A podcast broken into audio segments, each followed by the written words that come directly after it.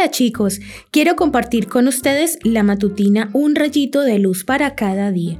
Hoy escucharemos Sabiduría de la Biblia 2. En mi corazón he guardado tus dichos. Salmo capítulo 119 versículo 11. Ayer comenzamos con la enumeración de frases populares que en realidad son versículos de la Biblia que enseñan grandes verdades. Veamos algunas más. La fe mueve montañas. Lee Mateo 21:21. 21. Cierta vez Jesús tuvo hambre. Se acercó a una higuera para agarrar algunos frutos, pero vio que no había higos, solo hojas.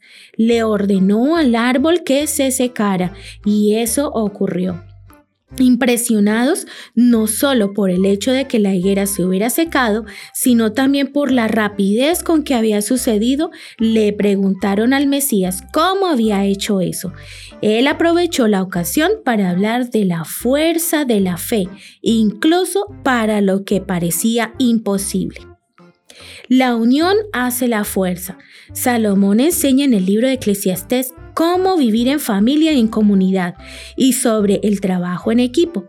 Mejores son dos que uno porque tiene mejor paga de su trabajo, porque si cayere el uno levantará a su compañero, pero hay del solo que cuando cayere no habrá segundo que lo levante.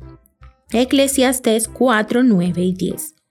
Velad y orad para que no entréis en tentación. Mateo 26, 41. Faltaba poco para que Jesús fuera apresado y pidió a sus discípulos que oraran, pero ellos dormían plácidamente. Con dulzura y dolor Jesús les reprochó en el Getsemaní que lo dejaran solo. El que a espada hiere, a espada morirá. Lee Mateo 26, 52. Cuando Pedro quiso defender a Jesús de sus opresores, hirió a Malco con la espada y le cortó la oreja. Jesús lo reprendió y sanó al siervo del sumo sacerdote. Hoy se usa este dicho con aquellos que son violentos, pues recibirán violencia también.